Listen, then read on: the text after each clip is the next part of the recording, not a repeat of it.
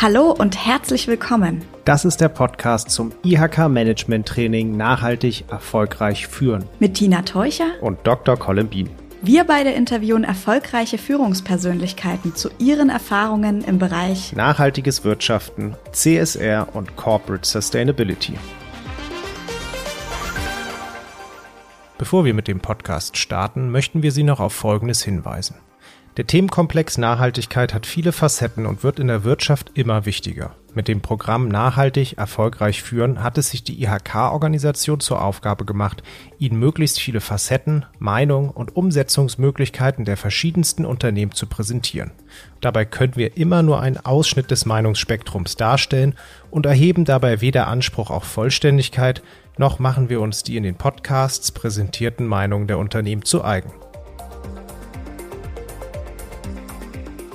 Liebe Kursteilnehmende, ich darf Sie recht herzlich zum Podcast des Moduls Controlling und Reporting begrüßen. Für dieses Interview haben wir das Unternehmen Memo AG ausgewählt. Die Memo AG ist ein Versandhandel für den ökologischen und fairen Bürobedarf und für Bürotechnik. Das mittelständische Unternehmen hat seinen Sitz in Greußenheim in der Nähe von Würzburg. Ich hatte die Gelegenheit, Luther Hartmann für ein digitales Interview zu treffen, bei dem es um den Prozess, die Vorteile und die Herausforderungen der Nachhaltigkeitsberichterstattung ging. Ich wünsche viel Spaß bei unserem Gespräch. Sehr geehrter Herr Hartmann, wir haben dieses Interview ja miteinander vereinbart, weil die Memo AG den Herausforderungen, ein Controlling- und Reporting-System für Nachhaltigkeit zu implementieren, bereits erfolgreich begegnet ist.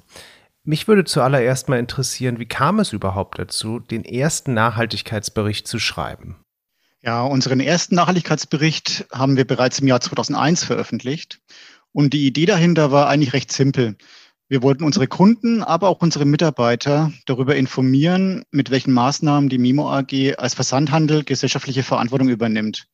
Aber auch welche Herausforderungen und Probleme sich unserem Unternehmen dazu stellen. Also das Ziel war, von Anfang an Transparenz zu schaffen und auch offen und ehrlich zu kommunizieren. Und gab es gewisse gesellschaftspolitische oder auch marktwirtschaftliche Treiber, die dazu geführt haben, dieses Thema überhaupt anzugehen? Ja, begonnen hat eigentlich alles mit der Unternehmensgründung 1990, als drei Freunde, Jürgen Schmidt, Ulrike Wolf und Helmut Kreis, unser Unternehmen gegründet haben. Das Geschäftsmodell sollte schon damals ein Versandhandel mit konsequent ökologischem und auch gleichzeitig preislich attraktivem Produktsortiment sein. Und im Laufe der letzten 30 Jahre haben wir dieses Geschäftsmodell nicht nur konsequent umgesetzt, sondern auch laufend weiterentwickelt und dann eben mit einem Nachhaltigkeitsmanagementsystem untermauert. Und wir denken, dass diese Entscheidung mit dem nachhaltigen Geschäftsmodell ganzheitlich orientiert unser Unternehmen zu betreiben, richtig war. Das sieht man ja auch, wie wichtig mittlerweile Nachhaltigkeit in der Gesellschaft angekommen ist und welche Rolle es spielt. Bevor wir uns jetzt mit den einzelnen Schritten zur Erstellung eines solchen Berichts beschäftigen, lassen Sie uns nochmal aus heutiger Sicht auf das Thema gucken. Was würden Sie denn sagen, welchen Mehrwert kreiert eigentlich eine Nachhaltigkeitsberichterstattung für ein Unternehmen? Hm. Also der Mehrwert unseres Nachhaltigkeitsberichtes ist ganz eindeutig, dass wir unsere Maßnahmen und Leistungen zur gesellschaftlichen Verantwortung glaubwürdig sichtbar machen und damit ja einfach bei unseren Kunden, aber auch bei unseren Mitarbeitern Glaubwürdigkeit erzeugen können. Gleichzeitig ist der Bericht und das Controlling dazu aber auch wichtig, um die Leistungen kontinuierlich und systematisch weiterzuentwickeln. Also es geht sozusagen Hand in Hand und ist eine Art Kreislaufsystem. Das heißt, die Nachhaltigkeitsberichterstattung kann ein Instrument sein, um ein Nachhaltigkeitsmanagement aufzusetzen oder braucht es erst ein Nachhaltigkeitsmanagement, um einen Nachhaltigkeitsbericht aufzusetzen? Ja, ich denke, zuerst sollte schon ein Nachhaltigkeitsmanagementsystem da sein, weil es ja auch gewisse Themen geben sollte, Erfolge, über die man berichten kann. Aber dann kann der Bericht durchaus auch ein Werkzeug sein, um dieses System auch weiterzuentwickeln. Dann, denn man beschäftigt sich auch mit gewissen Standards, ob das jetzt äh, GRI ist oder auch der Deutsche Nachhaltigkeitskodex an dem man sich dann orientiert und auch sukzessive immer besser werden kann. Nicht nur was die Berichterstattung betrifft, sondern eben auch was das Managementsystem selbst betrifft. Jetzt hatten Sie gerade schon einige Stakeholder, einige Akteure genannt, die mit einem solchen Nachhaltigkeitsbericht adressiert werden. Stichwort Kunden. Was würden Sie denn sagen, welchen Einfluss hat ein Nachhaltigkeitsbericht auf die Kommunikation mit dem Kunden? Ließe sich das nochmal zusammenfassend darstellen? Ja, also der Kunde ist natürlich die wichtigste Zielgruppe unseres Nachhaltigkeitsberichtes. Das ist ganz klar. Und was uns immer sehr freut, ist, dass unsere Kunden wirklich ein sehr großes Interesse an unserem Bericht haben. Allein der aktuelle zum Beispiel wurde bereits jetzt von knapp 5000 Kunden bestellt. Und dazu kommen noch mehrere tausend Downloads im PDF-Format. Das heißt, unsere Kunden haben wirklich sehr großes Interesse daran, was wir als Unternehmen tun und wir bekommen auch auf unserem Bericht fast nur positive Rückmeldungen von unseren Kunden. Und das ist natürlich auch was, was uns sehr freut, wo wir wissen, wir sind auf dem richtigen Weg. Wie sieht es aus mit der internen Kommunikation? Also welche Auswirkungen hat der Bericht auf die Kommunikation mit den Mitarbeitenden? Ja, ist auch sehr wichtig. Wir finden es elementar, dass sich die Mitarbeitenden auch mit dem Bericht identifizieren können. Denn am Ende des Tages sind Sie es ja, die die Inhalte des Berichtes liefern mit Ihrer täglichen Arbeit. Und Sie möchten sich in diesem Bericht auch wiederfinden. Deshalb zeigen die Fotos in unserem Bericht auch immer unsere Mitarbeitenden und nicht irgendwelche externen Fotomodelle. Und am Ende des Tages sind die Mitarbeitenden auch tatsächlich die intensivsten Kritiker unseres Nachhaltigkeitsberichtes, weil sie ja genau wissen, dass was da drin steht, ist es auch das, was bei Memo wirklich passiert. Und deswegen ist es auch immer wieder wichtig, die Mitarbeitenden mitzunehmen und inhaltlich auch mitarbeiten zu lassen an den Themen. Also es macht keinen Sinn, einen Nachhaltigkeitsbericht zu erstellen, der dann irgendwie autark über die Unternehmenskommunikation läuft oder vielleicht noch mit einer externen Agentur. Die Mitarbeitenden sind elementarer Bestandteil bei der Erstellung eines Berichtes. Ja, also eine weitere Funktion, die so einem Bericht zugesprochen wird, ist ja, äh, dass es sich positiv auf die Kommunikation mit dem Kapitalmarkt auswirkt. Ließe sich das aus Sicht der Memo AG bestätigen? Ja, für uns als relativ kleines Unternehmen hat die Berichterstattung wenig Auswirkungen auf den Kapitalmarkt. Ich möchte sogar behaupten, keine Auswirkungen. Natürlich für große börsennotierte Unternehmen kann das ganz anders aussehen. Lassen Sie uns mal gucken, welche langfristige Wirkung eine Berichterstattung entfalten kann. Sie hatten ja eben den Mehrwert entlang der unterschiedlichen Stakeholder auch detailliert besprochen. Glauben Sie denn, dass diese positiven Effekte, die Sie beschrieben haben, dass die bestehen bleiben oder gibt es irgendwann auch so etwas wie ein Ende der Berichterstattung? Nein, das denke ich nicht. Also ich bin davon überzeugt, dass es in Zukunft für die Unternehmen immer wichtiger werden wird, transparent, umfassend und glaubwürdig über ihre gesellschaftliche Verantwortung zu berichten. Und ich denke sogar, dass es langfristig als selbstverständlich vorausgesetzt wird, dass Unternehmen dies tun. Nun lassen Sie uns den Blick nochmal an den Beginn des Prozesses richten. Ich kann aus eigener Erfahrung sagen, wenn man ganz am Anfang steht, dann weiß man gar nicht so richtig, wie man loslegen soll. Wie haben Sie denn begonnen mit diesem Prozess? Also was war der erste Schritt und wie sind Sie von da aus weitergegangen? Ja, also die Basis war schon unser Nachhaltigkeitsmanagementsystem. Als wir unsere Unternehmensleistungen hinsichtlich Nachhaltigkeit begonnen haben, systematisch zu managen, haben wir erstmal geguckt, was machen wir denn überhaupt schon? Welche unserer Leistungen sind besonders hervorzuheben hinsichtlich gesellschaftlicher Verantwortung?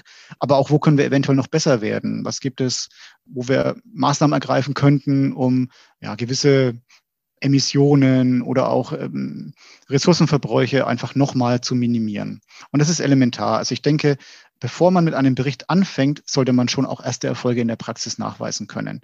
Denn wenn das nicht der Fall ist, dann kann eine Berichterstattung auch ganz schnell mal zum sogenannten Greenwashing werden. Und ganz wichtig ist aber auch, dass die Geschäftsführung die Berichterstattung unterstützt und auch die entsprechenden personellen und finanziellen Mittel zur Verfügung stellt. Also die Geschäftsführung muss auch hinter diesem Thema stehen. Was würden Sie sagen, welche Rolle spielt das Controlling jetzt in diesem Berichterstattungsprozess? Das Controlling spielt eine sehr wichtige Rolle, da es am Ende des Tages viele Kennzahlen zur Verfügung stellen muss, die dann auch für die Transparenz und Glaubwürdigkeit des Berichtes notwendig sind.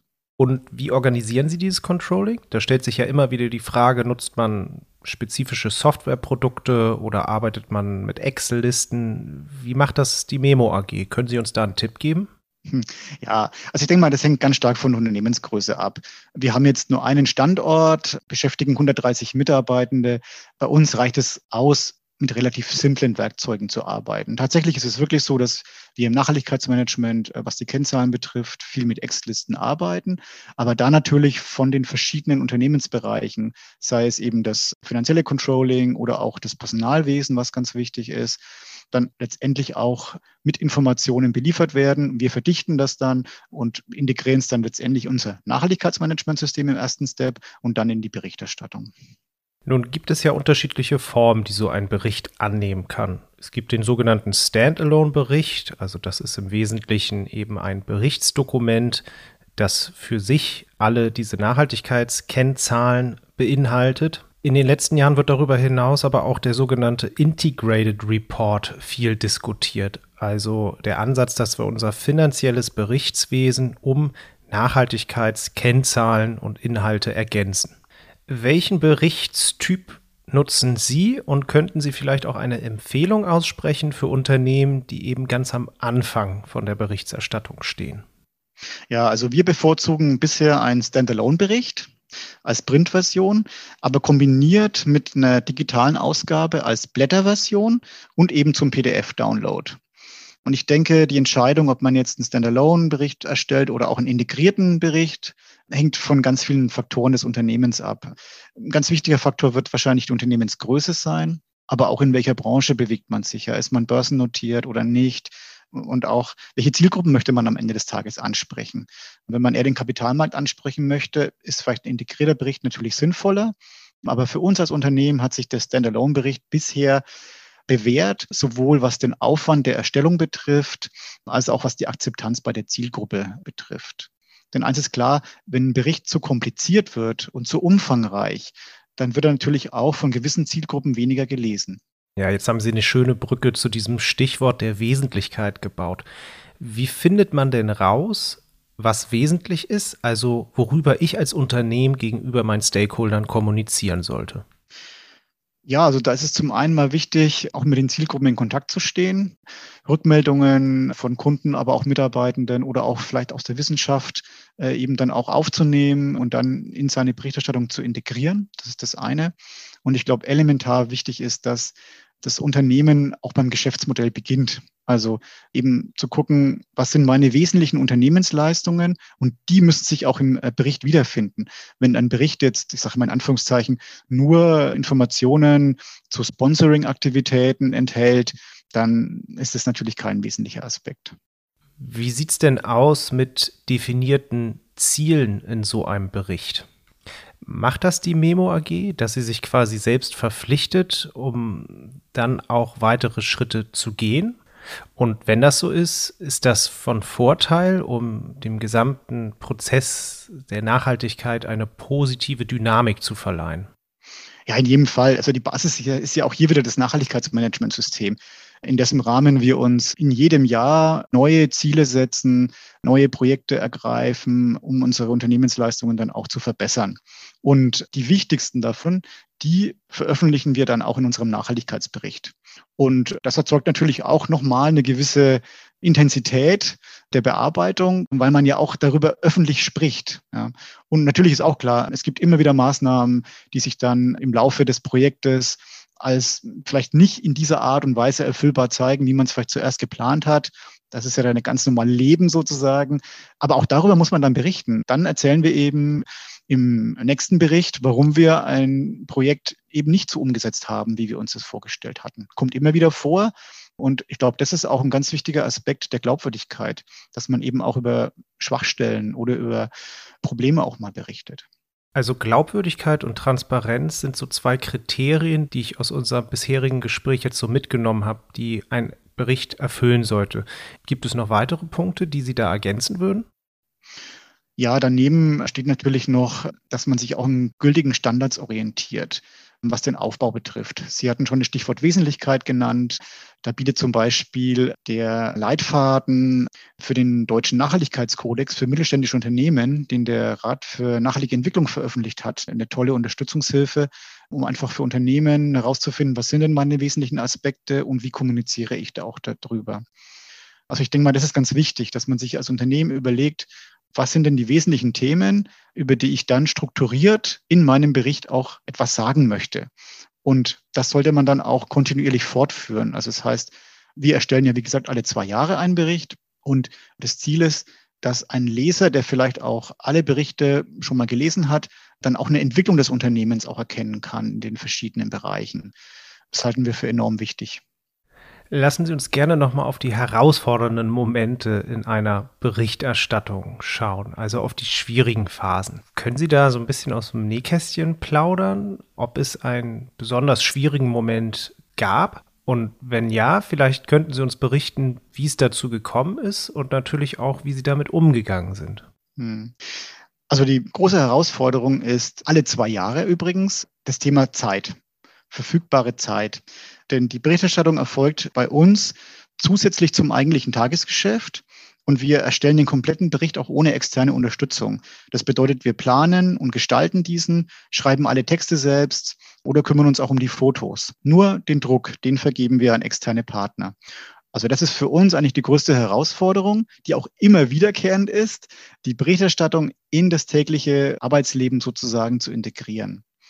Und ja, wir schaffen das eben dadurch, dass wir von der Geschäftsführung auch grünes Licht haben, eben dann die entsprechenden Kapazitäten auch mal aus dem Tagesgeschäft rauszuziehen oder auch ja letztendlich auch nicht den enormen Zeitdruck für unsere Nachhaltigkeitsberichterstattung zu haben. Ja, also unser Ziel ist es natürlich immer, ja, so im Laufe des Mitte des Jahres, wenn alle Kennzahlen vorliegen, alle Informationen da sind, den Bericht auch dann drucken zu können.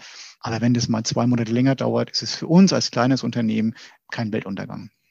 Das klingt durchaus nach einer herausfordernden Aufgabe. Das Schöne ist ja, dass man meistens an solchen Erfahrungen wächst und daraus lernen kann. Was würden Sie denn heute anders machen, wenn das Projekt nochmal anstünde? Und was würden Sie genauso machen? Was hat sich sozusagen bewährt? Ja, letztendlich sind wir ja schon wieder in der Planung äh, des nächsten Nachhaltigkeitsberichtes, den wir im nächsten Jahr veröffentlichen werden. Und wir machen uns natürlich alle zwei Jahre Gedanken, was können wir besser machen? Sowohl inhaltlich, aber auch gestalterisch. Ja, also welche Farben verwenden wir? Wie erzeugen wir Grafiken? Mit welchen Fotos wollen wir den Bericht unterstützen? Wie strukturieren wir ihn inhaltlich? Also das ist eigentlich alle zwei Jahre ein neues Projekt, wo wir immer wieder gucken, wie erfolgreich waren die letzten Jahre, welche Rückmeldungen haben wir auch bekommen und daraufhin gestalten wir den Bericht dann eigentlich auch jedes Jahr oder alle zwei Jahre etwas anders. Sie finden alle unsere Berichte auf Memo World auch zum Download und wenn man sich da mal die Zeit nehmen möchte, dann sieht man auch so ein bisschen die Entwicklung, die die Berichterstattung bei Memo in den letzten Jahren so genommen hat. Und ich denke, dass man im Laufe der Jahre natürlich immer mehr Erfahrung auch bekommt und dann auch immer professioneller wird. Und ließen sich da einzelne Aspekte rausarbeiten, die man unter den Lessons Learned anführen kann? Mhm. Ja, also ich würde mal zwei Punkte nennen. Also das eine ist die Gestaltung. Als wir 2001 begonnen hatten, da waren wir relativ spielerisch mit dem Thema, haben sehr viel mit verschiedensten Farben gearbeitet.